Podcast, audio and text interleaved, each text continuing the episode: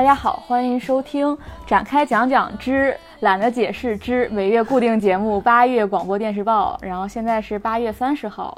然后我们今天又来录这个我们的这个固定栏目。然后今天除了我和阿栋之外，请来了一位新朋友，然后我们就喊他阿轩。然后阿轩可以介绍一下自己。呃，大家好，我是阿轩。呃，今天就是作为这个国产剧特约特约点点评员，然后来参加这个展开讲讲。然后我是一名呃。嗯，姑且叫娱乐记者吧。然后就是今天主要是可能讲讲国产剧的部分。嗯，因为我们之前七月份的时候，我们都跳过了国产剧，因为没有看。然后今天我们特地把阿轩请过来，来弥补上我们这个一这个环节。然后我们今天可以整体聊聊八月我们看影视剧大概是一个什么样的状态，或者说整体讲讲这个月自己看剧的感受吧。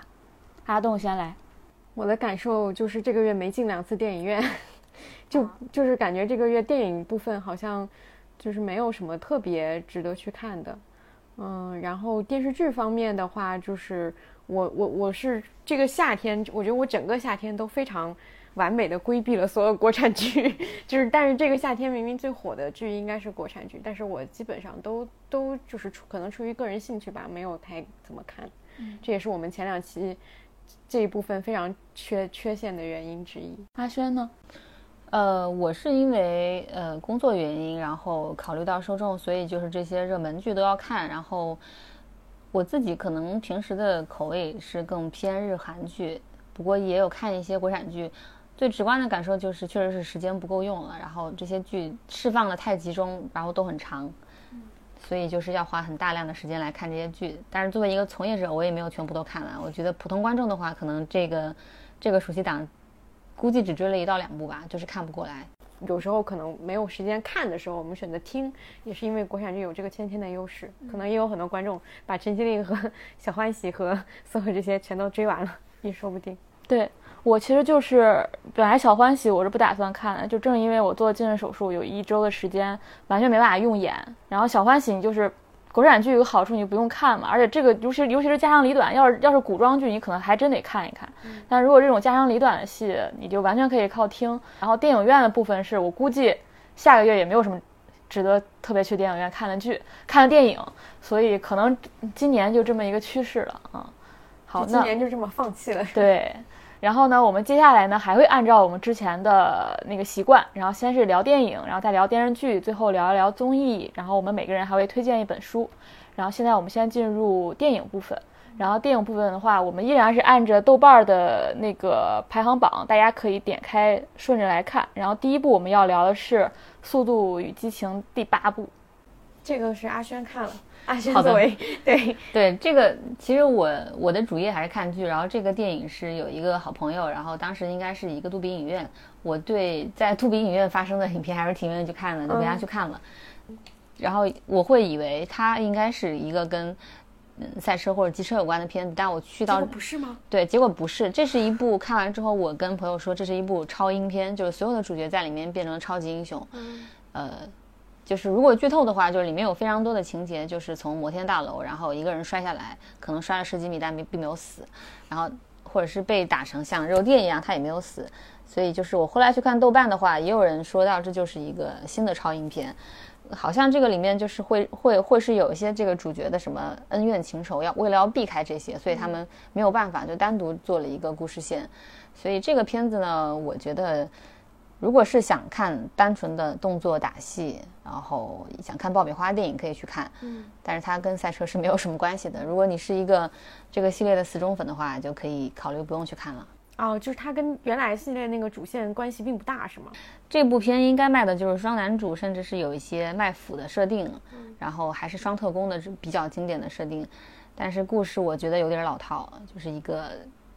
拯救世界，然后最后回到男主的。老家，然后靠一群人类很原住民的人，然后他们靠自己赤手空拳，然后打败了一群超强大的特工，所以这个设定我并不是觉得很爽。它它的优点应该就是一些打戏部分吧。嗯，对，如果是热血特别爆棚的直男，可以考虑去看一下。嗯，我之前看过一个就是报道，好像国外的那种，就是说这些国外的呃专门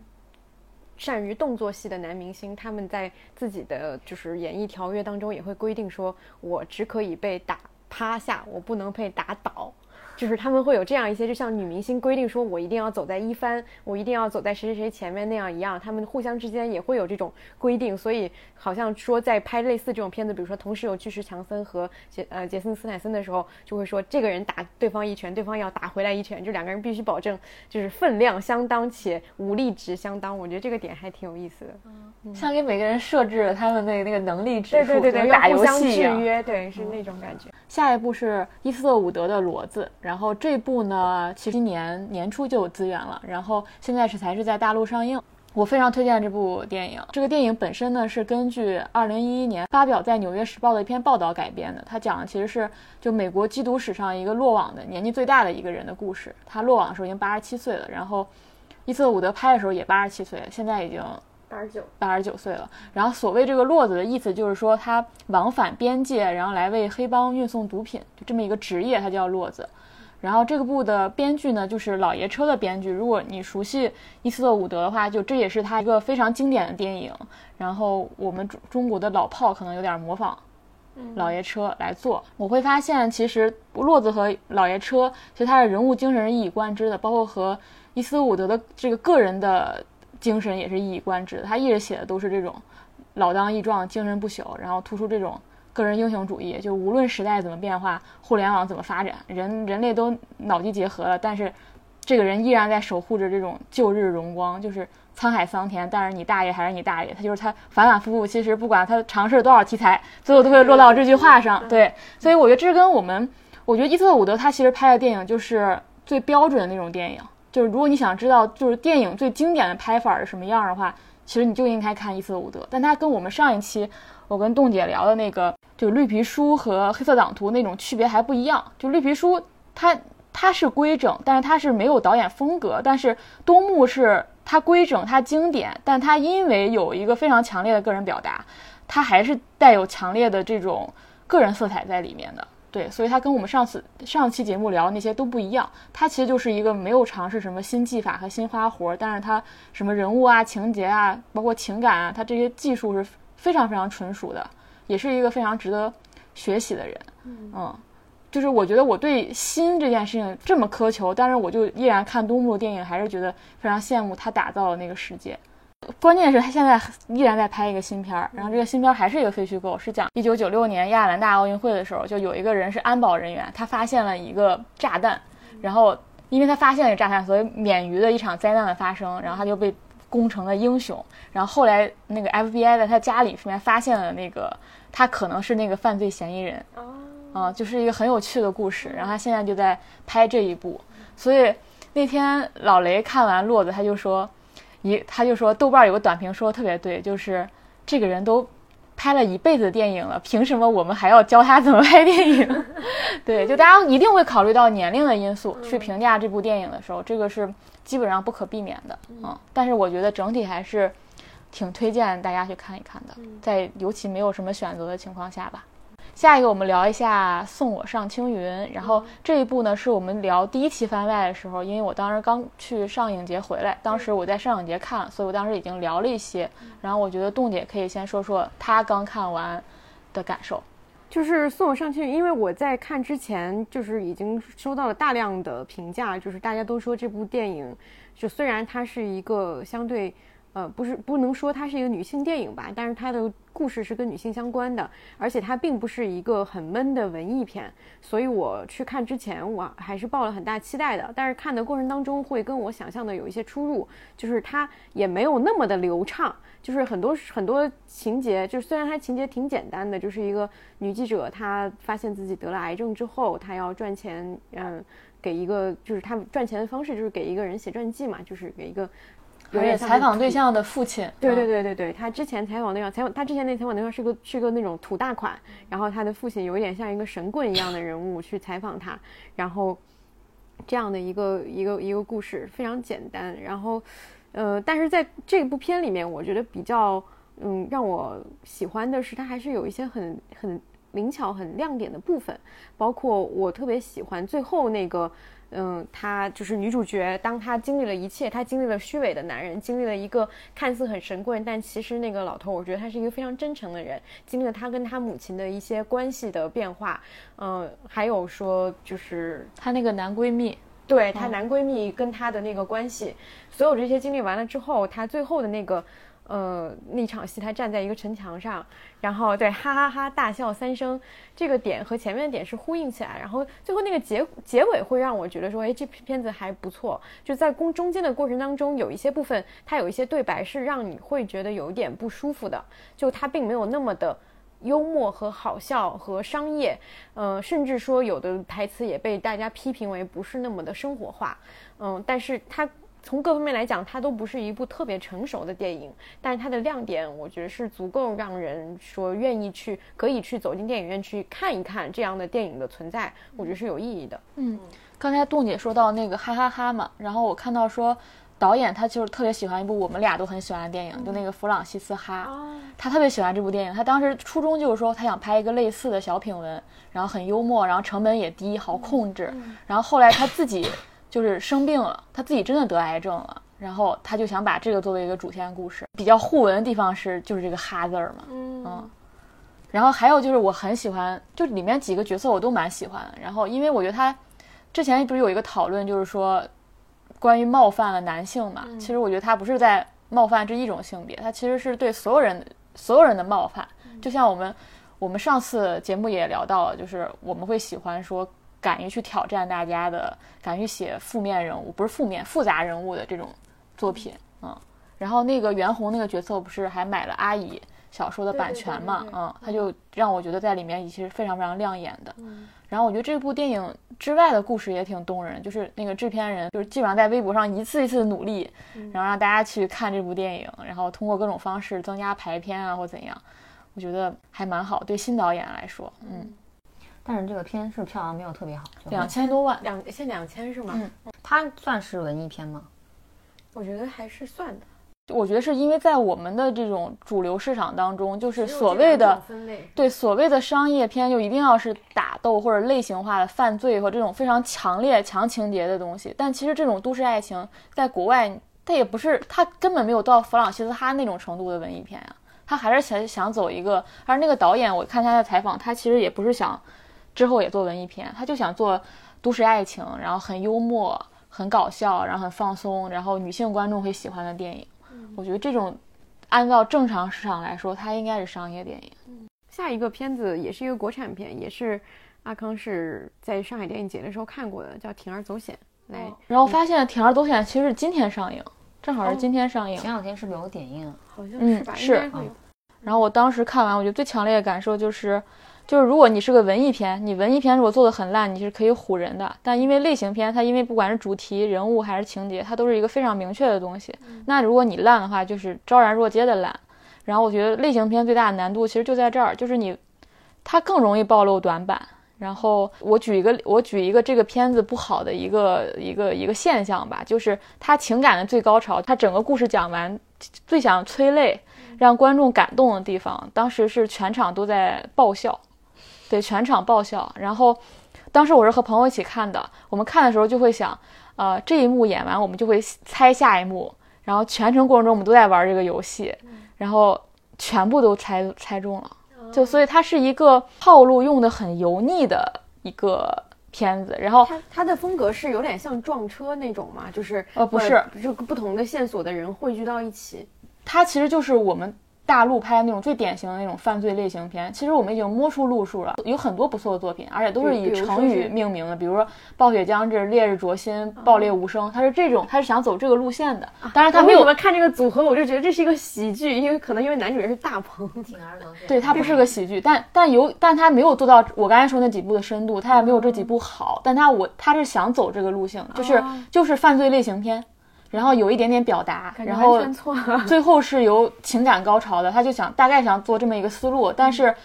嗯，他基不基本上是新导演的一个最小可行性产品，就很多新导演都会用这个方式来尝试，因为他是又能获得市场，然后又能展示才华的一个路径。太好笑了，这个导演有一部作品叫《小学鸡大电影》，对他也是好像 first 出来的。然后我我们上我们上期节目，我每次都想。Q 上期节目，就我上期节目也说，就是套路陈词滥调其实也不是问题，对吧？但你如果把套路用的特别的油腻，然后你全篇都是陈词滥调，然后那就我觉得就是问题了。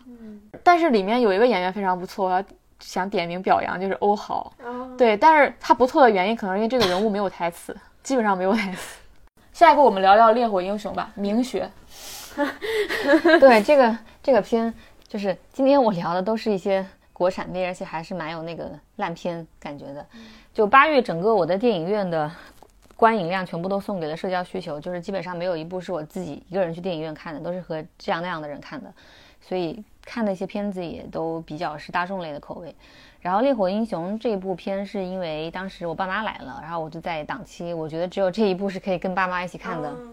我在去看之前就已经听他们说了，就是有一些很刻意的煽情的套路，对，所以我是有心理预设的。但是像我妈这种 中年妇女，肯定是毫无招架之力的，所以我可以她感动我稀里哗啦，是吗？对，就可以观察到我妈是有流下泪水，就是，嗯，但是对于我来说，其实我觉得一开场我就有很明显的感觉，就是过于套路我，过过过于煽情，所以我是有克制住的，就是她的煽情其实是一种。在呃调动你你你的一种生理反应，但是就是你你知道他是在一种刻意情况下，你会克制，就实在是做的太明显了。它的开场第一幕是在一个火锅店，然后黄晓明饰演的那个队长，然后先是把明火扑灭了，然后派副队长和一个新兵进去检查现场，但没有想到里面煤气罐又炸了。嗯，就在那个开头，就是把黄晓明塑造的特别像一个。就我又想用超英这个词了，就是会会进行一些看起来很超、很超出人类普通能力范围之内的一些操作。应该是当时甩了一个什么东西去关关一个什么阀门。就在我看来，这就不是消防员了，这就是一个 超级英雄。对，一个一一个神学，就非常非常之扯。所以就当你有这个心理预设之后，就看这个片就会有一些克制了。呃，我看这个片最大的感受就是，我并没有被这个片感染到太多。它的最大意义可能就是让我去搜了一下豆瓣，然后看到很多人在说这是一个真实事件，然后去看了一下当时的新闻，然后我因为这个电影，然后微博关注了一个就是牺牲的消防员，他应该叫刘代旭，就是他他去世之后就有很多粉丝给他建了超话，然后每天打榜。啊，然后对热度非常之高，然后所以我就觉得这个电影对我来说最大意义就是让我认识了这群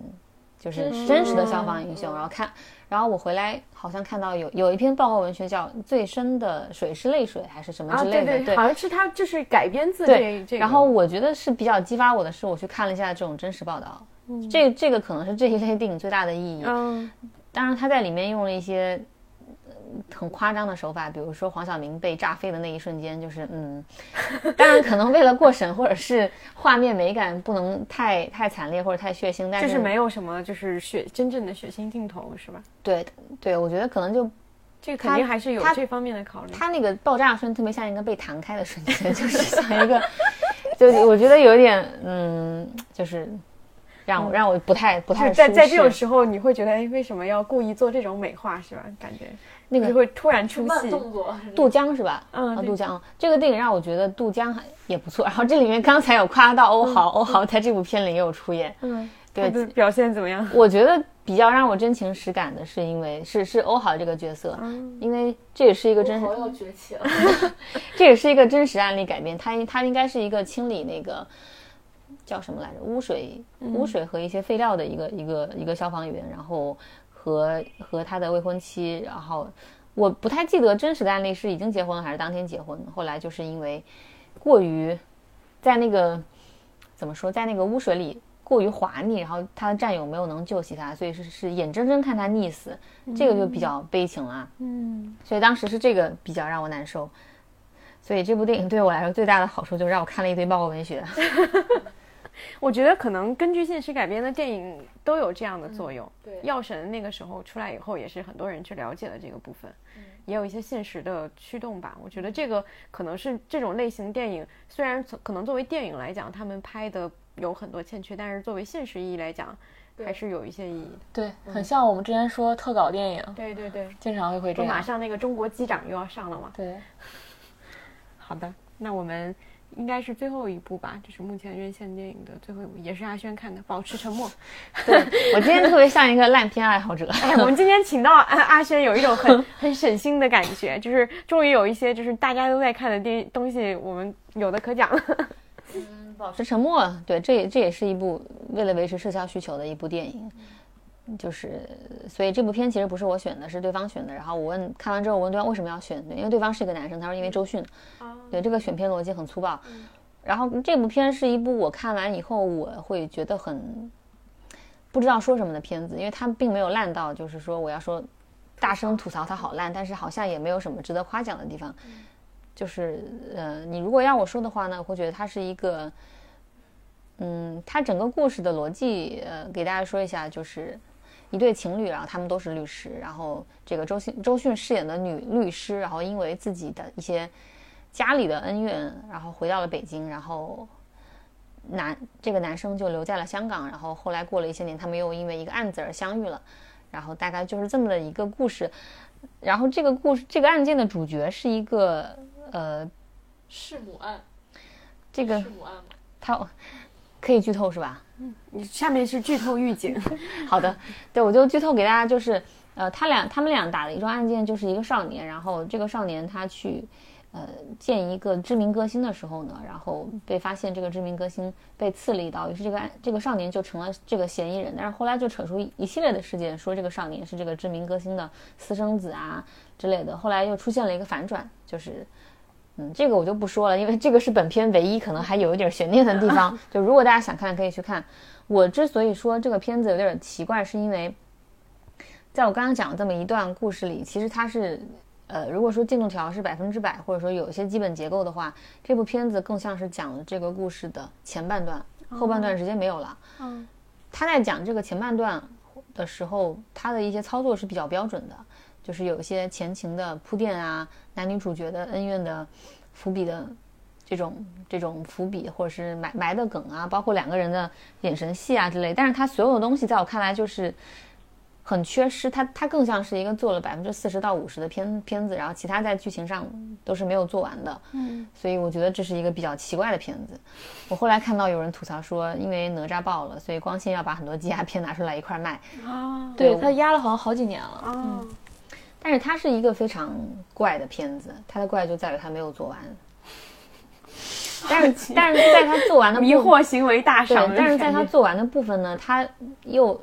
可以说它做到六十分了，所以你又很难说它很烂烂穿地心。所以我看完以后，我也保持沉默，迷惑，很沉默。看完以后，让人保持沉默的一个电影。它那个原名我觉得挺好的，对，黑黑色曼陀罗。然后后来他应该是为了就是他们说保持沉默，什么沉默的证人，很像一个卖座的。对对对对对，就是标准的类型片的，就是这样的一个套路。就是这个这个，我们经常会就是我们做的剧就是做悬疑剧嘛，就是。一旦涉及到要改名，就是比如说平台要我们改名，我们所有人起的都是什么极限、什么什么追击、什么追凶，所有就是都是这些攻略组合。对，就是这个。我觉得呢，像这种片子，它应该是把重心放在这个，因为它是用了很多倒叙和插叙嘛。我觉得你应该是把整个片子的时间线放到现在，然后但是内容重心放到倒叙跟插叙。但是它没有，它的倒叙跟插叙讲这个少年他为什么要弑母，或者说为什么要行凶，非常弱。他的前生往事铺垫很弱，他大部分精力用在现在的时间线上，所以导致作为观众，你不知道他到底是在讲这对男女男女律师的恩怨，还是说这个少年的一些一些心灵扭曲，就两条线是割裂的。哦，好的，电影部分还是美美国工厂。对对对，电影部分除了这种在院线上映的，另外还有一部是一个奈飞的纪录片《美国工厂》。美国工厂就是我没有看完，我看了一半。嗯，然后我在看的时候，我之前就是我我会以为它是一我我本来对这个片子没有什么大的设想，但是看了以后发现它讲的其实是中美两国有点算文化还是文明冲突的这种，就是一个在福建的一个企业家，他开的是一个做汽车玻璃这样一个工厂，然后他的对对富耀，然后他事业做得很大，然后他现在要把工厂开到美国去。嗯，然后在那边就是在这个美国的工厂，又有美国本地人，又有一些从中国过去的一些技术人员，就是这些人在过程当中，包括这个老板本人和美国当地，就是整整的，就是他们这一群人当中都会有发生很多的冲突。有一些刚开始的时候可能有一个就被大家形容为蜜月期，就是嗯，中国工人去到美国会觉得很新奇，美国工人就是接触到这个，他们也重新有了工作，也会觉得很好。有一个蜜月期过后，大家就会。发现自己还是有很多很多的不同，因为我后半段没有看，我看到他那个介绍，就是我们这个党支部那里，我就没有再往下看了，因为我很有有一点害怕看到后面，就是有一些就是更就是会对对对对对，然后我当时也时间原因就没有往下看，但是我要讲的是这个这个给我感觉就是特别让我想起去年那个美剧，就有一个美剧叫《硅谷》。他去年第五季的时候，就有一个情节跟这个特别特别像，就是里面的那个等于说互联网，呃，就是他们不是硅谷一个大佬，他要生产他们的一个盒子，你可以把它理解为小米盒子，是不是类似这是一个盒子？然后他开始要放到中国，然后他因为那个剧是一个非常讽刺的一个喜剧，他开始放到中国去生产，就是因为他觉得中国的劳动力是最廉价的，然后也是工人也是最努力的，然后结果他。去了去到中国以后，发现那个工厂的那个老板跟他说：“我们现在都不搞那一套了，我们现在规范化生产，我们每天工作八个小时，工人们每天打太极，然后还有营养学家给他们调配就是中午的午餐，然后我们还有什么工会，然后这个这个美国企业家都气炸了，就说。”我要是要这些东西，我在美国就好啦。为什么要找你们？就是我现在要的就是你们加速生产，每天没没日没夜。因为这工厂在最开始这个剧的前几季出来的时候，它其实应该是有一点讽刺富讽刺那个富士康的。就是，但是现在它就变成了在这个剧里面变成了一个完全美国化、很现代的一个东西。然后美国这个这个老板就说：“我不要你们了，我去重新去找人。”他找了一圈全世界各地的代工厂，发现每一个地方就是以前被认为是视作是廉价劳动力的地方，比如说越南、老挝这些地方都不行。最后他发现最廉价的地方在哪？就在美国，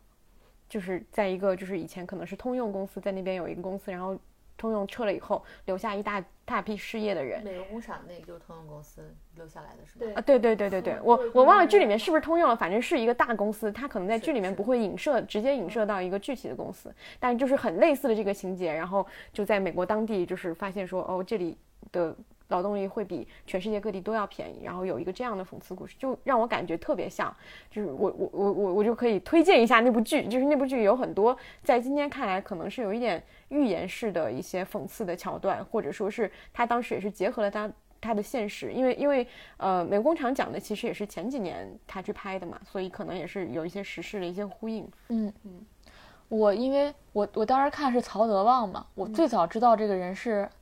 柴静在《看见》里还是什么节新闻调查里采访过他，然后给他做过一个人物的那个专访，然后后来很多媒体也写过他，说他对他是一个非常会算账的人，然后非常有经济头脑。他当时想跟他老婆离婚，后来他就通过大数据计算说换一个人生活并不会有什么改变，然后就没跟他老婆离。这是一个非常文学的一个瞬间。对，曹德旺这个人，我我没有没有没有时间看这部片，但是我看了很多他的文学资料，我看过。他看了中中国企业家采他的一篇，我觉得印象最深的是，当时对他们对他下了一个下了一个印印象，说他是有一句话叫什么？呃，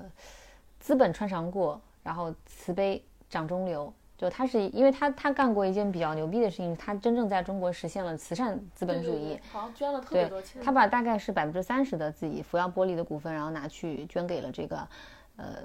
做了一个基金会，然后自己他他他，而且他他是完全想退出这个基金会，把所有这些东西给给中国来来做做做慈善，并且他做这个事情是触及到中国的很多法律的一些变革的，所以他真正是推动了，推动一些政策变革，所以这个人让我觉得比较难得，传奇人物，想看他的想看他的人物故事，嗯。我还认识有一个记者朋友，他说他很很早之前采访曹德旺的时候，曹德旺跟他说我要把工厂开到美国去，他当时根本不信。然后他说现在我觉得我应该回去就是 respect 他一下。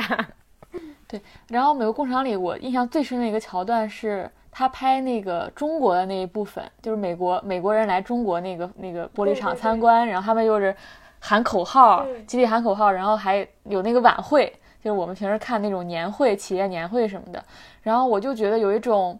就像你在何伟的书里看到他描述的中国就那种感觉。插播一个小新闻，何伟回来了，并且要在川大开设非虚构写作课。他为什么要在川大开呢？因为他老婆是成都人，，对。嗯，所以等于说他们回来以后生活生活的城市选择的是成都。啊，好棒！然后我其实觉得，你如果去把什么 BAT 啊、什么抖音、快手之类，就中国的互联网大厂去拍他们的年会，你现在依然会觉得很魔幻。你不要觉得他们现在已经什么你要投放一个外国人进去，然后用他的视角来看这一切，你会更加就是我也是看到那一段的时候，我会有一点就是尴尬，就是对对就是就是就是觉得嗯、这些东西我很熟悉，但是我并不想被另外一个就是完全没有办法理你好解这些像有人在审视着，对，嗯。看到对，因为他们所有那些美国人，而且他们体型相比也非常的有差别，就是那些从美国来的那些人，就是每一个都是很壮的，然后都非常的有点胖的那种美国白人的形象，然后站在那里那些工人就一看就是年纪也不会很大，都很瘦，然后。嗯，就是黑黑的，然后穿着统一的服装，在喊着统一的口号。虽然美国人并听不懂他们在喊什么，但是那种场面本身就构成了一种很让观看和被观看的感觉。嗯，好，我这们的电影基本上聊完了，嗯嗯。现在我们进入入电视电视剧剧部分。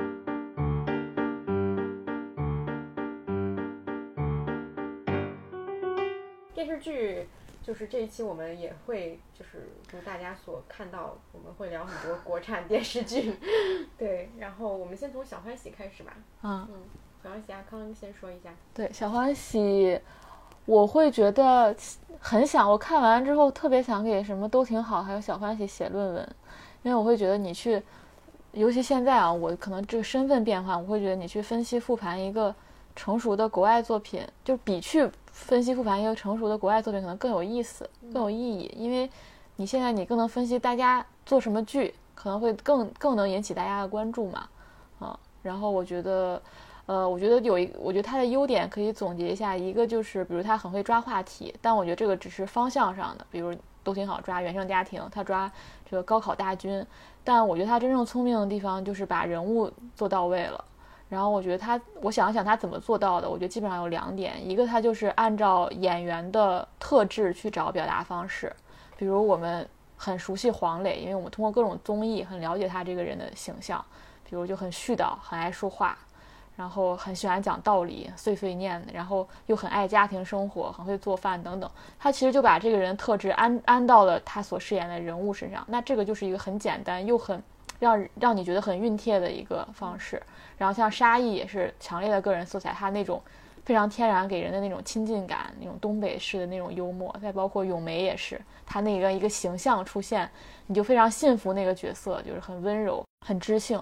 然后我觉得这是一个原因吧，就是他。就是按照演员特质来写人物。另外一个，我觉得就是陶虹和李庚希这饰演的这对母女，我觉得是靠这这两位演员都是高水平发挥，然后让这两个角色非常的成立，就是呃把演出了他们的一些复杂度，然后也拓宽了我觉得一个母母亲和孩和乖孩子这两种形象的一个之前人物所我们之前在国产剧里很少看到的这种更立体化的。这样一个这样的一面，嗯，因为我觉得如果你换一个人演，比如宋茜，你换一个人演，可能不会到现在的一个效果。就是你一方面觉得这样一个人，这样一个控制欲的母亲让你很恐惧，也很焦虑，但一方面你又很很理解她，她比如她想，她就把女儿当做像她恋人去演嘛，然后是会吃醋，然后又又很深深的依恋的这个人，其实就是她作为一个单亲母亲，就是内心非常孤独的一个体现。我会觉得非常的准确。我觉得这是这部剧的优点。然后我想到的一点就是，之后我觉得做国产剧啊，我可能仅限于国产剧，因为我觉得国产剧它更更像是日常陪伴品。因为你看美剧、看韩剧，即使也有这种题材，但它因为天然的语言上的隔阂，你很难把它当做一个就是家庭背景声一样的存在，所以。能牢牢抓住观众的，其实你看起来是情节，今天他得癌症了，还是今天他离婚了，但实际上是人物在抓住你。然后我觉得，呃，我觉得这种家长里短的戏就是应该去弱化情节的，就是，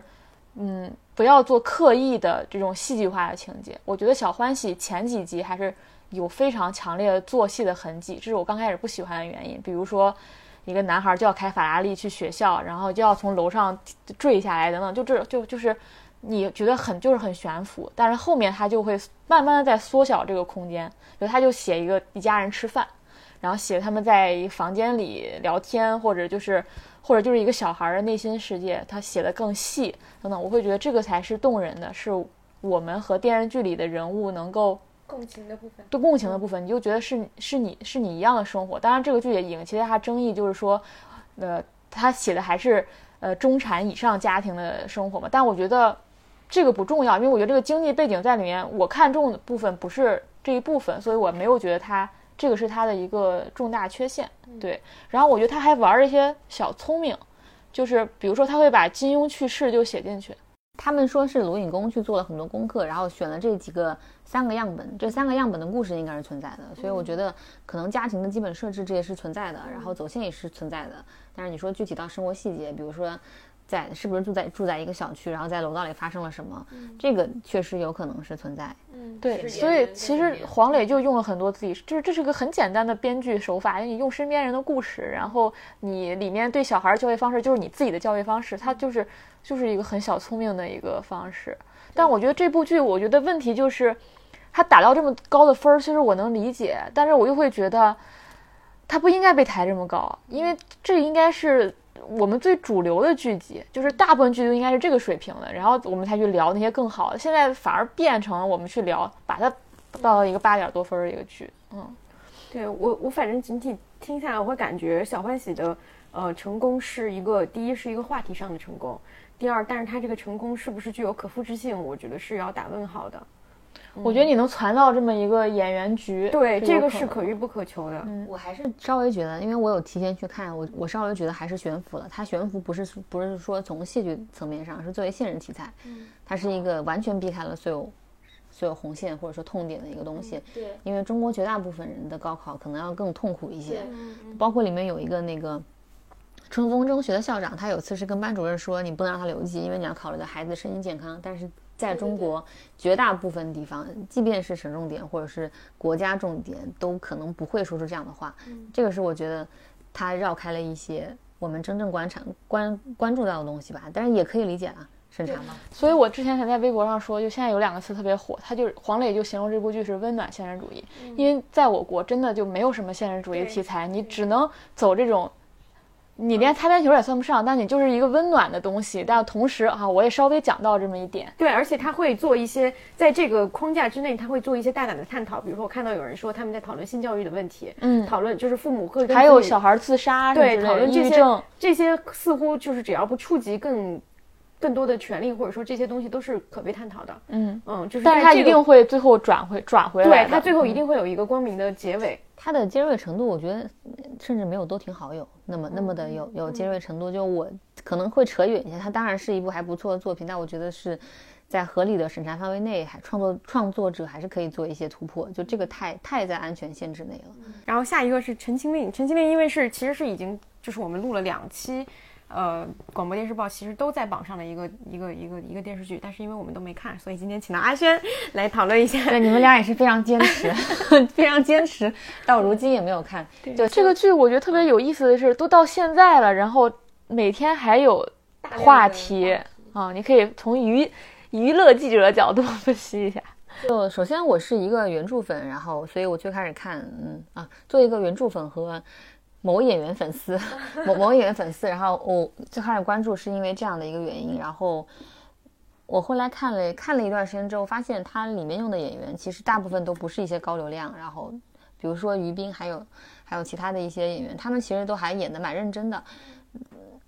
我纯从剧的角度来说的话，这部剧比较好的是它在气质上确实跟原著比较贴，因为原著虽然叫《魔道祖师》，但是它其实。它是一个有点仙侠、有点江湖的一个设定，包括里面有五大世家，是五大世家吧？也没有看过《魔道祖师》，对不起。就有有有可能数字上发生错误，但大概就是一个世家统治的一个江湖，它的它的一个王朝和政府的这个背景是不存在的，所以相对来说是偏乌托邦的一个设定。所以，呃，在保留了这种气质的前提下，我比较能看进去。然后关于就是单改剧这点吧，我相信有很多人跟我一样，所以也也会为这个坚持下去。然后纯从剧的层面上来说呢，其实演员都比较年轻，包括一些故事线的设定，还有整个结构，呃，在在他的原著里，它的整个故事线大概是一个，呃，就是肖战饰演的魏无羡，他是从重生开始，然后再和蓝忘机相遇，然后中间有很大的一段就是，呃，倒叙回过去的一个过去的场景，但是但是原著的节奏会把握的比较好，没有大量的出现过去的情节，然后可能而且你阅读文字的时候是可以进行拖拽的，这部剧应该是应该是周播是周。是周播啊，周播，所以你没没有办法进行拖拽，所以导致中间应该是有长达二十多集一直在说过去的事情。这个对于电视剧来说是一个非常可怕的事情。所以如果它不是一部单改剧的话，应该会有很多人中途就弃剧了。嗯，这这是它比较不足的地方。然后这部剧为什么这么火呢？我还是觉得跟题材很有关系。它是一个单改剧，所以然后两位主演的发挥可以说都在及格线之上吧。当然，粉丝可能会觉得特别特别好的。我我我觉得，对于这样一部题材来说，他们就是在能能能做到及格线就已经不错了。然后我我所知道的是，制片方，呃，制片方和和鹅厂，他们也是会在在大力的进行一些社会化营销。对我好像看到说，就是有很多我看到的都是说已经播完了，它还有后续有很多的花絮放出和呃一些周边的一些就是活宣传活动。就整个热潮会持续了很久，对这个这个里边，我觉得有有一部分是粉丝的自发热潮，就像刚刚我们说的，所有的单改剧都会有大量的粉丝，然后去磕糖。比如说最近很流行的《爱博君一笑》，就是说王一博和和肖战的粉丝，然后他们的 CP 叫博君一笑，然后粉丝就叫爱博君一笑。就一旦你你圈到 CP 粉的话，那这个物料就会源源不断的疯狂产生，包括之前微博上的一一颗帅桃。就是每天都在有很多不断的产粮的大大，然后再加上就是播出平台和制片方，他们也看到这些社会话题，也会进行一些营销，嗯，但是我我会觉得这种营销其实点到为止就可以了，一一直在吵的话，会让很多路人觉得很烦。嗯，而且我这个我反正因为我你刚刚说为什么我们坚持到现在都没有看，因为我一直就觉得第一，我首先对呃。单改剧不是特别感兴趣，我会觉得这是一个虽然它很红，但是呃是一个相对有一点圈子内会红到一个顶峰，但是路人还是会有路人粉的那种聚集，就像去年的《镇魂》一样，我会非常觉得说很像《镇魂》。《镇魂》那个时候也是有镇魂女孩，有各种那样的。对，《镇魂》也是一部一直红透半边天，但我坚持没有看的剧。对，就是会有这样的情况，就是它红透半边天，但但是有些人可能不感兴趣或者怎么样不看的，就是会。从从制作水平上来看，会比肯定是比镇魂要好的。比这这个可能是投入上的、资金上的，会让它看起来成色更好一些。但是但是，我觉得这一类剧集的话，其实真正看的人大部分还是粉丝，就是演员粉丝，或者是 CP 粉丝，或者是一些呃路人。但是被这种 所谓的兄弟情也好、爱情好打动的路路人粉，其实真的在看情节的，我觉得倒没有没有多少。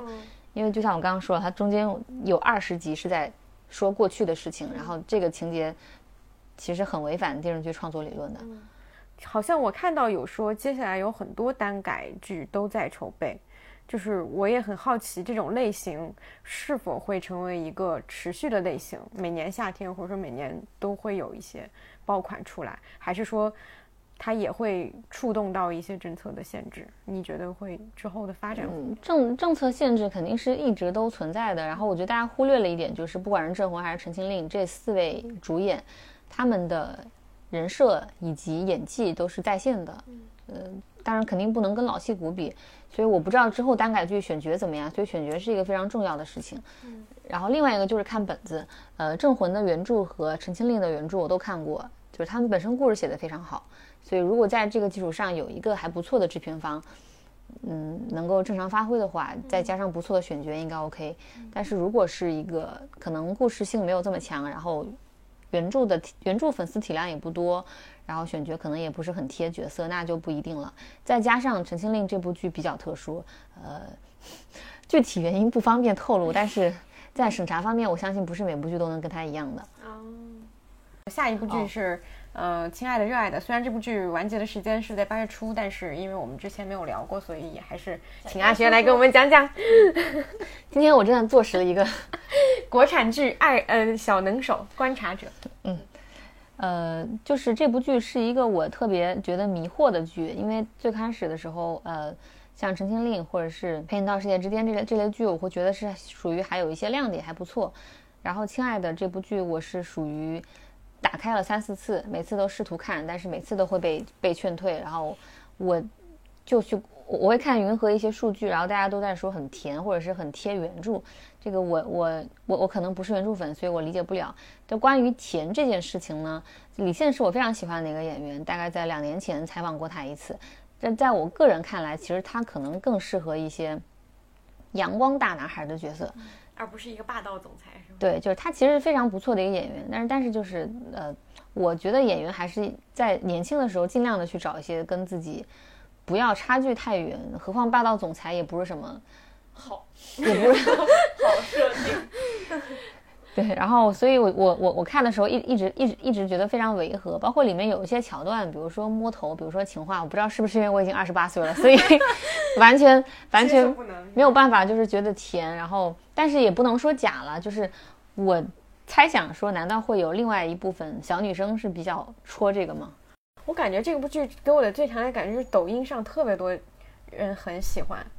就是我看抖音，就是有一些是自发热度嘛，它不是一个宣传性的热度，就是大家都会学，就里里面有什么李现的什么霸道总裁，什么宠溺的什么手势，就是大家都会学，就是特别我我我是实红，我是觉得这部剧是实红，但是我也跟阿轩一样很迷惑，就是有有很多人说他们并不是觉得李现演技很好，而是很磕他的人设，觉得高冷禁欲霸道总裁，但是这个人设是不是就是持久以来都有这样的热度？就是不管是谁，这个东西的门槛就是会比较低。就是会。我非常迷的就是年初的那个奈何 boss 要娶我。其实从演员本人的气质来说，徐开骋演的。对，徐开骋可能他更适合这样的一个。对，我也觉得徐开骋是一个很。但是那部剧呢，他也算是小爆了一下，但是没有爆成这样，所以我不太。懂，就是一个我。我觉得可能还是跟演员知名度有关吧，就是大家看到李现和杨紫，就还是知名度会相对高的，他这个范围就会更广。因为呃，奈何 boss 那个也是属于在某一些女生群体当中会很火，但是他没有火到出圈的那种程度。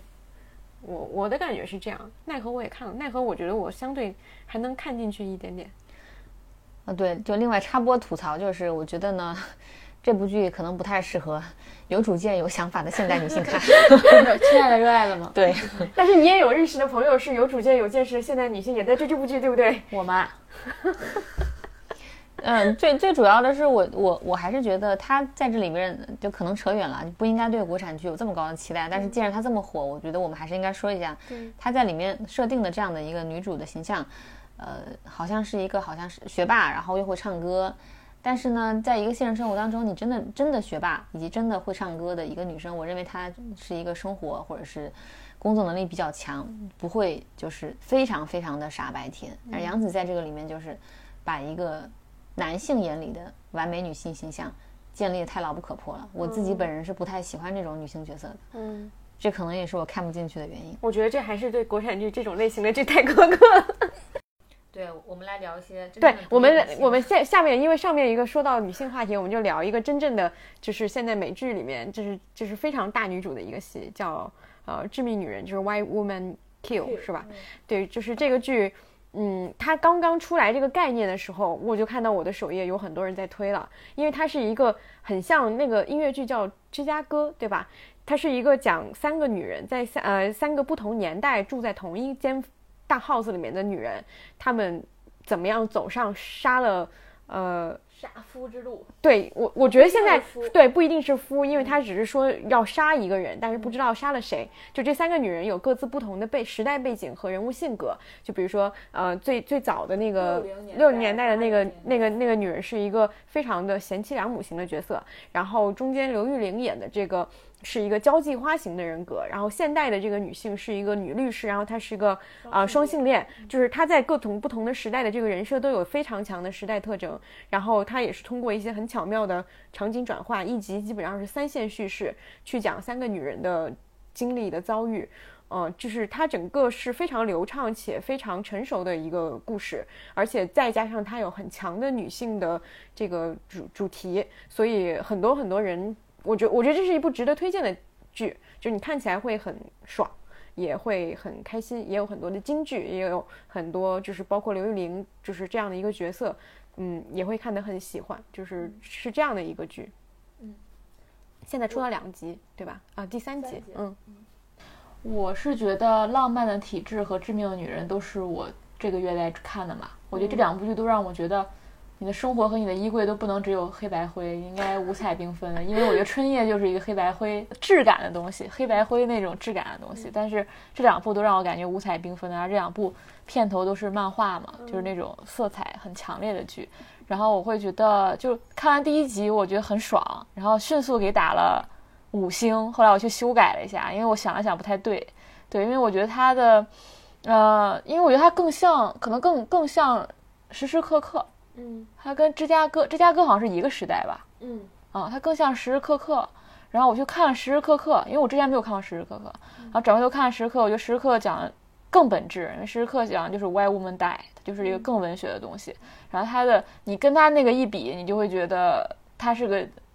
表面层次的东西。对，它是一个很很直接的东西，就是女人为什么会。会变成这样，他为什么会对一个人有这么大的恨意，以至于他要去杀了这个人，都是因为呃有很多社会的原因啊，就是男性的原因啊，就是各种方面的压力加诸于他，是一个非常适合现在的，就是我们国内也是网上一些主也不是主流吧，就是呃大家会去诉求女性诉求，在这部剧里面，我觉得是一个非常直接的呈现，就是我们就是要强大起来，我们就是要爽，我们就是要就是各种这这样的一个主题，但时时刻刻我理解它是一个电影嘛，它有更深的就是。我们的绝望是没有办法去解决的，我们不可能是通过杀人这个方式去解决，他可能是讲了更多的这样的一个东西。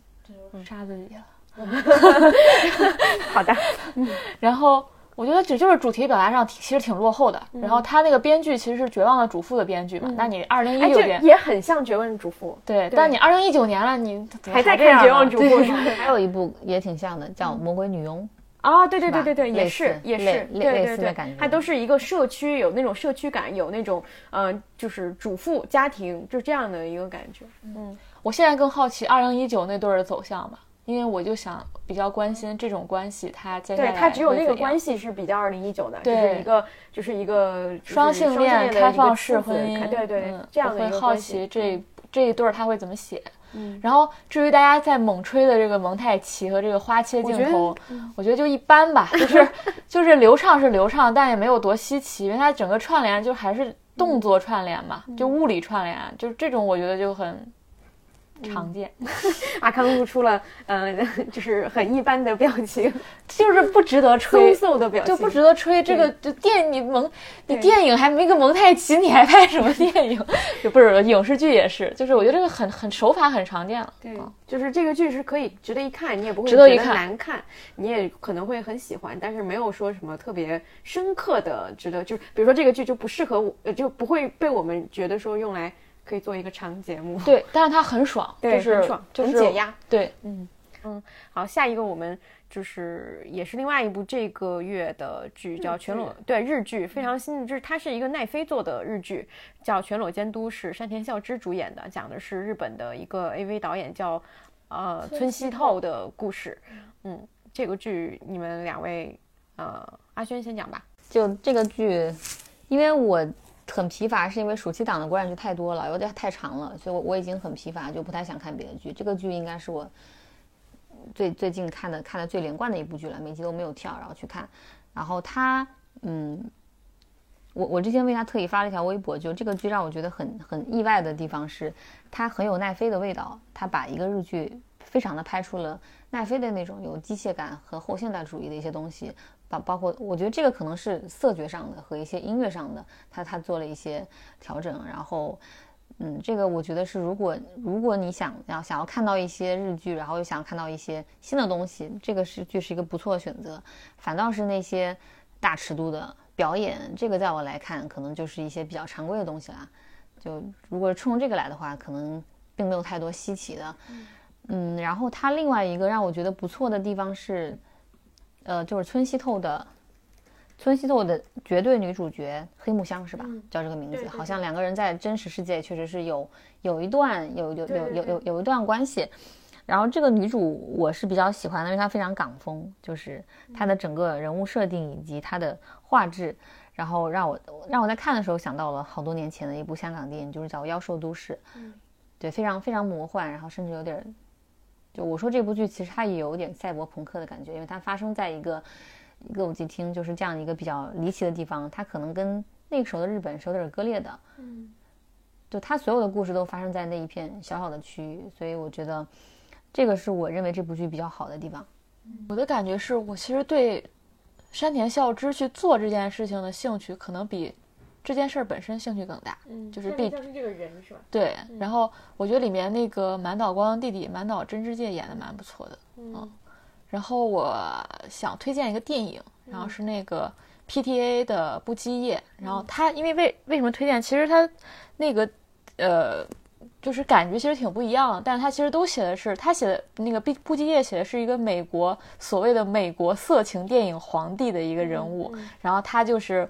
呃七十年代加入了这个火热的色情电影电影工业，然后一度成名是特别特别火，然后到了八十年代突然就辉煌不再，比如当时已经比如说电视节目更有意思电视节目出现了，或者有一些更性感的。东西出现，就大家不再看这个东西了。然后他拍的就是特别特别的哀伤，然后特别像一个时代的逝去，就是你把它当做一个新闻时代的逝去，你也能同样感觉到。然后他拍的那个电影拍的非常非常好，比《全裸监督》要好看嗯，我我也想到一个电影，是我前两年在北京电影节看的一个叫《美好的危险丑闻》，它也是一个日本电影，是丙本佑演的，它讲的是日本历史上。一个第一本色情杂志的那个创立色情杂志的一个人，就是他等于说这个电影跟跟《千与千我我虽然《千与千只看了一点点细节，但是我会觉得它的主题可能会有点相似，就是从一个人他做的事情，然后以及尤其是呃色情或者说是 AV，就是这些东西，他为什么会想要做这件事情，然后他在这个过程当中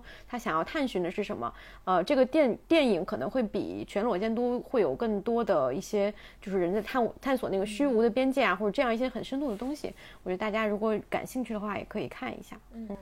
这部剧哦，就刚听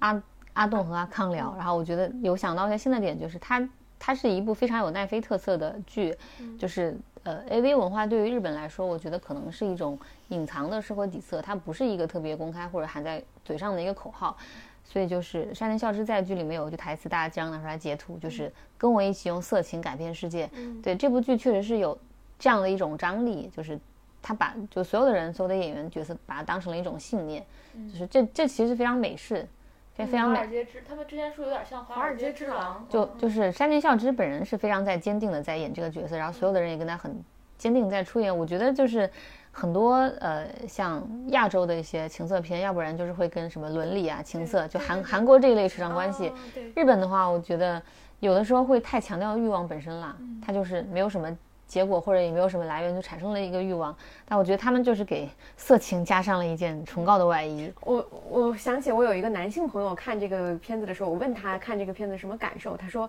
他们未免有点太理直气壮和太就是就是这个口号就是就是他当然为这个口号是没有问题，但是你未免有点太美化自己的这些所有的这些行为了吧？就是他给我这样一句评价，我觉得还蛮有意思的。拍成了重版出来的感觉，热血。对，嗯，我觉得还有一个很有意思的点，就是奈飞为什么会选择这样一个题材？就是，嗯，因为最近我看到，就是奈飞台湾要播的那第一部剧，不是那个《醉梦者》吗？是。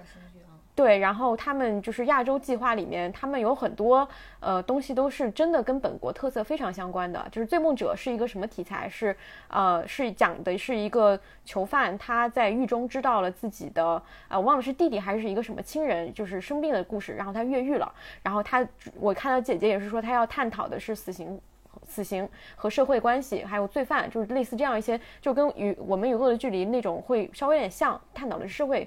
社会议题，然后另外一部奈飞的台湾的剧集叫《极道千金》，它也是讲，这虽然是一个爱情剧啊，但是它也是有那个台湾的黑帮背景，就是对“极道”这两个字有非常台湾，就是呃这些它它都会跟本土会结合的非常紧，就是我觉得他们在挑选题材的时候也是有针对性的。我觉得接下来可以讲，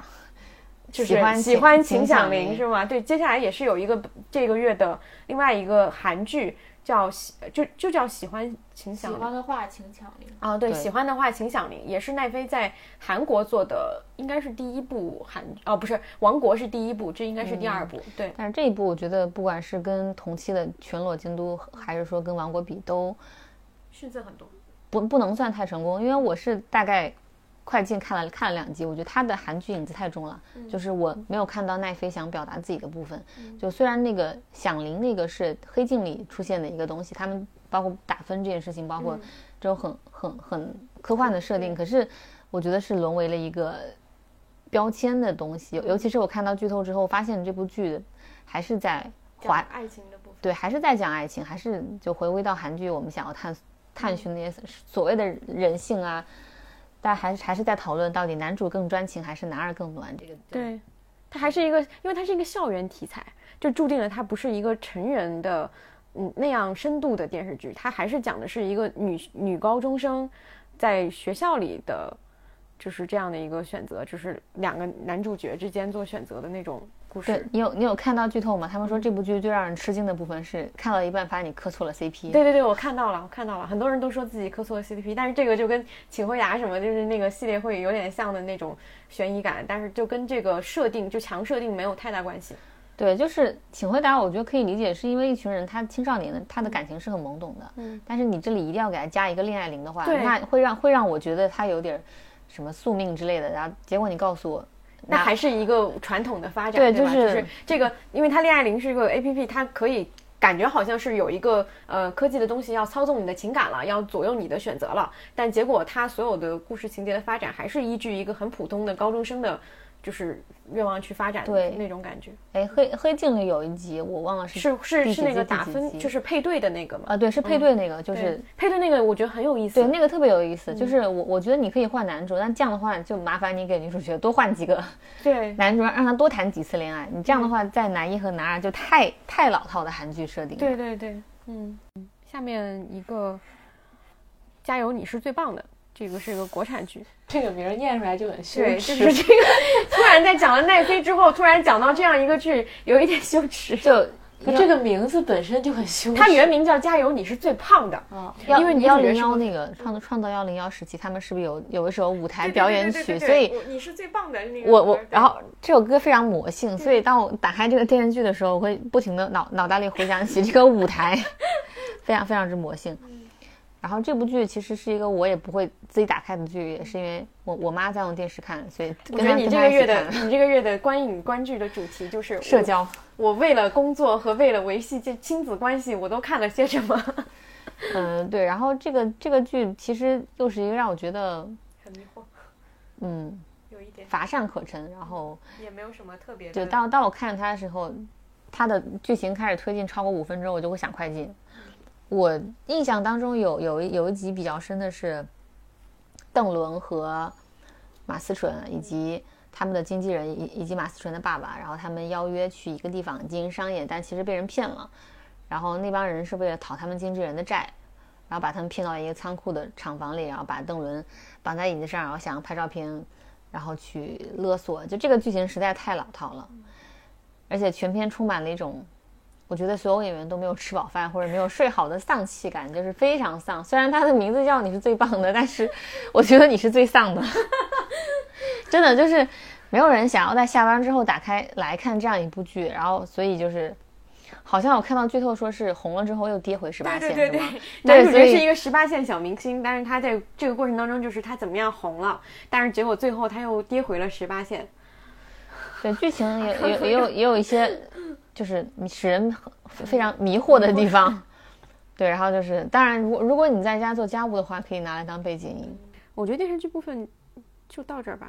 这个月其实还有一个最最重要的作品，我们会放在长节目里讲。对，具体是什么，大家听长节目就知道了。大家已经知道了。好的。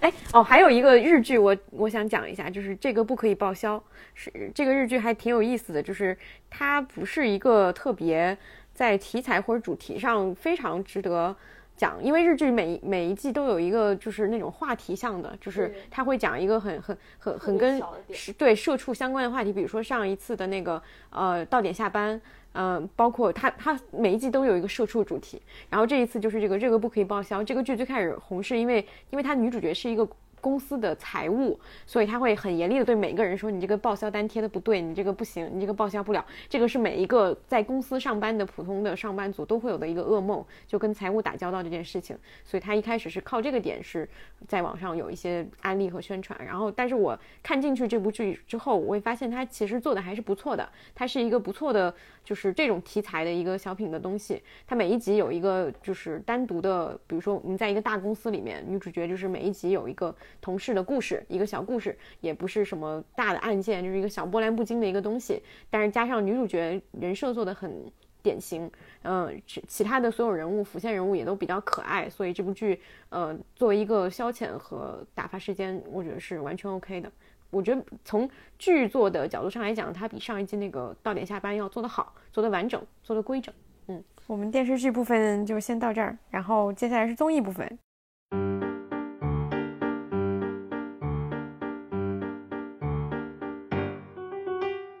但是综艺部分其实，呃，这个这个月也没有什么特别可值得聊的。我们可以可以回看《新婚日记》，回看了，我回看了。对。嗯，综艺部分这个月新开播的就是《三十三餐山村篇》，然后这个 这个名字很考验口条。好，然后请大家也念一下。然后这个呢是同样是老罗团队出。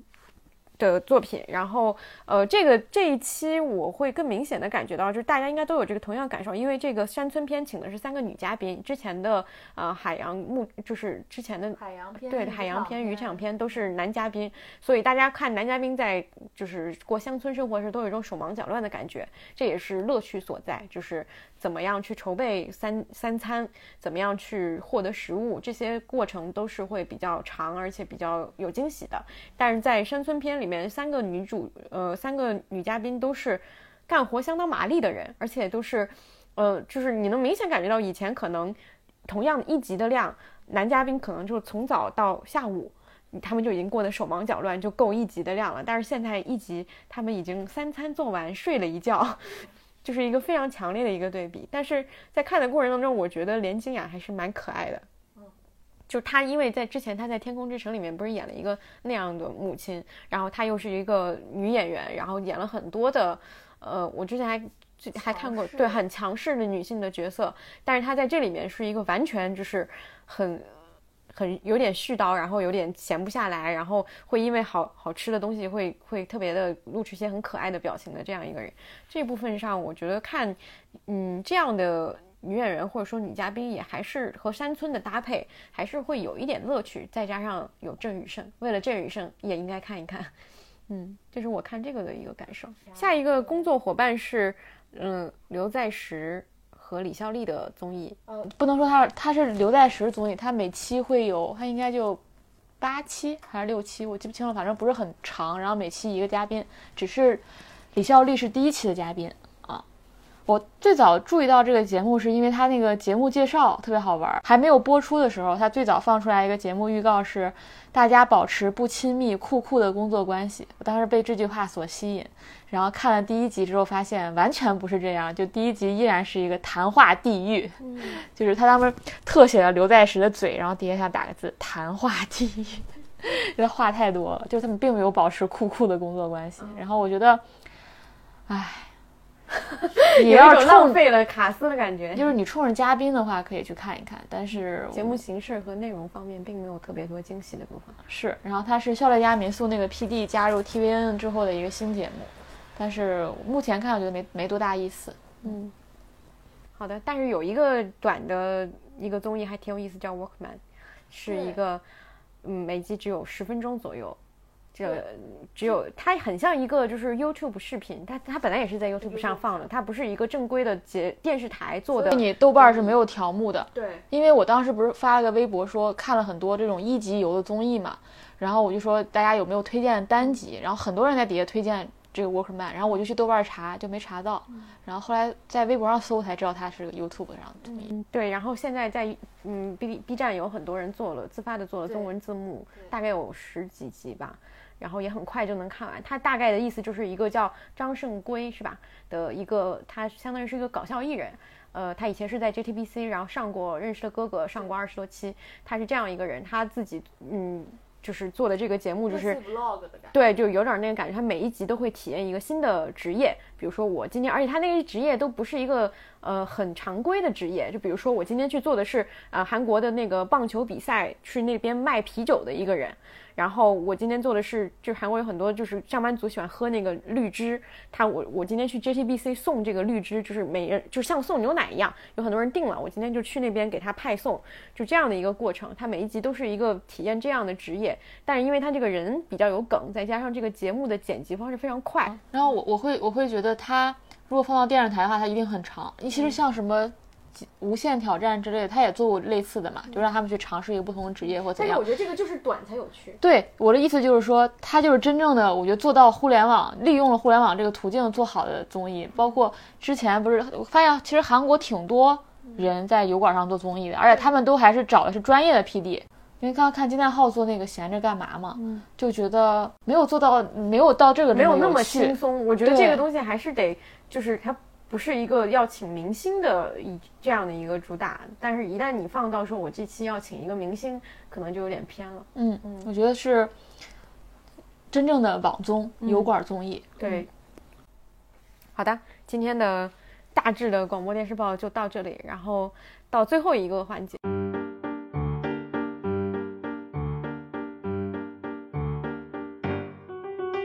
到最后一个环节就是我们可能推荐一下最近。嗯，呃这个月或者说最近在读的一本书，嗯，阿轩先来吧，阿轩是嘉宾。呃，因为我我我的很多书都是放在床头的，然后混着看的，然后都不算新的，就就是拉拉杂杂的看。我最近觉得系统性在看的一本书，就是它其实是一本论文合集，然后是厦门大学杨林老师写的，叫《新世纪文学研究的重构》。呃，豆瓣上已经有条目了，但是可能买的话比较困难。因为杨林老师是一个饭圈粉丝文化的研究者，然后他做了非常多本土化的尝试。因为在他之前，应该是只有詹金斯写过一些东西，但是詹金斯的所有研究案例都是可能是来自于美剧，那作为本土读者的话会比较难理解。啊，但杨杨林老师他研究的这个饭圈群体是国内的，所以如果是对于饭圈文化有一些想要更深层次的理解，包括今天为什么我们会有这么多粉丝沉迷于打榜，或者是他们去构建了什么样的规则。可以看一看这本书。詹金斯是文本盗猎者那个是吗？呃，对，他做了一些方法论以及这些人类型的梳理，但是就是因为那本书，我记得好像是北大好北大出版社翻译的，它太太过于像文献了，就是可能就是对杨林老师非常厉害的一点是他的他的文笔非常好，他他的所有的论文就是有种娓娓道来的感觉，就如果你对于粉群文化不太了解，也是可以接受的。嗯，阿康。最近在看什么？因为我这这一个月都在看短篇小说嘛，我就觉得我再推荐短篇小说挺没意思的。但是确实又在看短篇小说，但确实也没看什么别的书。还是推荐金爱烂吧。然后他今那他是这个月出了一本新书，《外面是夏天》。然后我是因为这个新书回去看了他前一本叫《你的夏天还好吗》，然后我对比看了看，我会觉得第二本更好啊。第二本因为写的是丧尸。然后这个这个主题我会更感兴趣。然后第一本呢，嗯，我觉得因为我要展开聊的话，就是具体每某一篇了。因为短篇小说我很难整体的来说。我整体来说就是我原来没没怎么看过有人去写空间，而且这空间是城市里房子这么一个细小的一个空间，我会觉得挺拓宽我的想象的。然后我会觉得金爱烂蛮适合和韩国导演合作的。就他很多，我读他的小说，我就能对应上韩国某一个导演，而且风格非常强烈。比如当时看那个什么《水中的歌利亚》，对，就非常像寄，就有一些片段非常像《寄生虫》给我的感觉。然后看那个《一天的轴》，我觉得特别像李沧东有一个电影叫《诗》，他应该被，因为我看到查到说他被改编的好像只有一个什么《我的忐忑人生》，然后改成了一个什么“扑通扑通我的人生”，就是这种。对对对，就是我。但有可能是短篇小说改编起来难度很大，就是你把它改编成一个影视剧。但是我会觉得这几这些都比那那个好，都比他那个那个故事好。他还是更适合写短篇。然后，因为我之前不是上次我们录节目时候我推荐了那个南极嘛，然后我这次又推荐了一个女作家但我其实这个月还看了一个男作家书，我我本来想推荐那本，但因为我没有没有去想好怎么具体怎么讲，就是那个罪行，然后也它是一个罪案故事，也是短篇，然后一篇一个一篇一个，就是你如果你一直看女作家的书，你突然看一个男作家，哇，好喜欢，就是那种很他就不沉沉沉溺于情绪，不沉溺沉溺于某一个，好像看都是男作家。这么说起来的话，家里没有女作家的书，对，因为。因为女女作家会把那个心理过程写得非常的准，非常的细，然后男作家看多了以后会有点窒息，对对对，有那个感觉，窒息就是为什么不能停止一下对生活的审视呢？就是喘口气呢？然后张爱玲的书我觉得很窒息，超窒息。然后罪行就是那种，他很少会去描述事无巨细的描述，他就是在叙述一件事情，然后文字非常的简洁，但非常的冷，就那个气质我非常喜欢。嗯，就是如果写东西。写东西也是一种对外的一个，如果你写东西就像你的文笔，也是你的一种人格的话，就更渴望拥有那样的人格吧，就是就是罪行那样的人格。然后我看那本书的原因很简单，就是那本书非常非常适合你，不管写稿子还是写剧本大纲，还是做编剧，这种就像一个工具书一样。嗯啊，我觉得大家就。男作家看太多了，看看金爱烂；女作家看太多了，看看罪行，调剂一下，不能老看女作家。好的，我推荐的也是一个女作家写的短篇小说集，就是苏芳的《异乡记》。呃，因为苏芳是我一直就是之前是在微博上关注她，然后看过她就是在微博上放的一些短篇的故事。呃，《异乡记》是她出的第二本小说集，上一本叫《一些时刻》。其实她所有的故事都有一个很。呃，甚至都不能说是一个主题。他最擅长的就是把一对呃情侣，就是一个叫呃女女生叫呃王麦，男生叫王呃陈年，就他把这对情侣的关系做了各种各样的变化。就是一开始这个故事是一个陈年是一个已婚男人，王麦是一个年轻女孩，也不算特别年轻，二十五六岁。然后他们俩是因为工作，然后认识以后就发展就是成为恋人。然后一开始是这样的一个关系。一般来讲，我们就会带入说，哦，他们好像固定的就是这样的。但是他在另外一个故事里，呃，陈年又变成了王麦的老公，就是他们又变成了夫妻关系。在另外一个故事里，他们又呃从来没有就是真正的在一起过，就是他会把这两个人的关系做各种各样的变化。我想说的就是，呃，他。为什么会换这个会有意思？是在于我觉得苏芳是一个写对话写的特别好的人，就是他对男女关系里面那种呃有呃女性男性的懦弱和女性的那种嗯追问这个点是描绘非常好的。因为我前一阵不是这个月最大的瓜就是聚会线聚会善和安宰贤的瓜嘛，然后我在看到其发现国内更多瓜，对，对，我在看到《异乡记》里面有一篇的时候，就是陈年和王麦他们俩是一对夫妻，然后王麦就会追问陈年说你为什么每天都不跟我说话了？你为什么不可以把我当朋友一样？但是，但是陈年就会说，夫妻是离朋友最远的一个关系。就是所有这些话，就是我会觉得非常的就是很对应。就是他会他会讲那一段，我觉得讲的很很好。就是他在所有的这种对话上，呃，是我觉得是做的会让我印象比较深刻的。而且就是确实像阿康刚刚说的，就是这本书我看的时候也不是一口气看完，也是断断续续看，因为每一篇也会让我觉得很。很刺痛，很压抑，就是太女性，就是会有这方面的这个感觉。因为它讲的是我们某一个时刻的那种内心活动嘛。我们正是因为太距离自己这种内心活动太近了，所以对，就你很害怕被那种那种东西吸进去的感觉。对对对对对对。除了这个，我我我还因为你刚刚也讲两个，我也想讲一个，也不是两个什么，不是，就是两本书。哦，嗯。没有，我就是想在想这这段其实可以剪掉。就是我最近不是一直在系统的看那个阿加莎克里斯蒂的那个波洛的那个系列嘛，我觉得非常有意思。就是他一共波洛系列有三十九本，我现在看了一半 不到。然后，但是我发现他是一个呃，在玩就是罪案这件事情上。他已经玩了非常多的花样，就是后来的所有人基本上都是按照他的花样去写、去去照抄、去变种，所有的这些都是他的玩剩下的东西。我觉得他是一个很有意思的人，就是这个可能等我把它全部都看完了，可能之后的某一期再会再讲讲讲到吧。对，嗯，哇，八月广播电视报录完了，夏天也结束了，嗯，然后就九月感觉就是献礼大月。对，九月一个是献礼，一个是我们也有一些就是时间上的问题，所以九月到底广播电视报在何方，我们还现在还肯定有是会有的，有什么时候有不知道。对，好的，希望九月我们还能够看到更多好的作品。那今天我们就聊到这儿，谢谢阿深。好的，刚刚想说拜。is all that I can give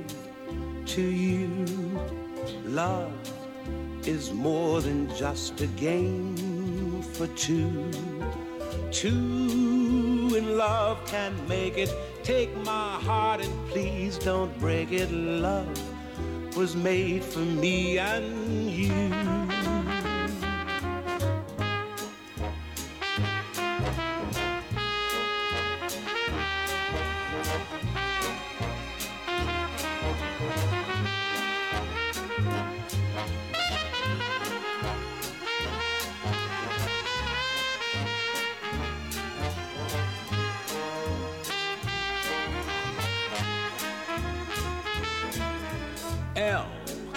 Is for the way you look at me. O is for the only one I see. V is very, very extraordinary. E is even more than anyone that you adore can love. Is all that I can give to you. Love is more than just a game for two. Two in love can't make it. Take my heart and please don't break it. Love was made for me and you. Love was made for me and you. Love was made for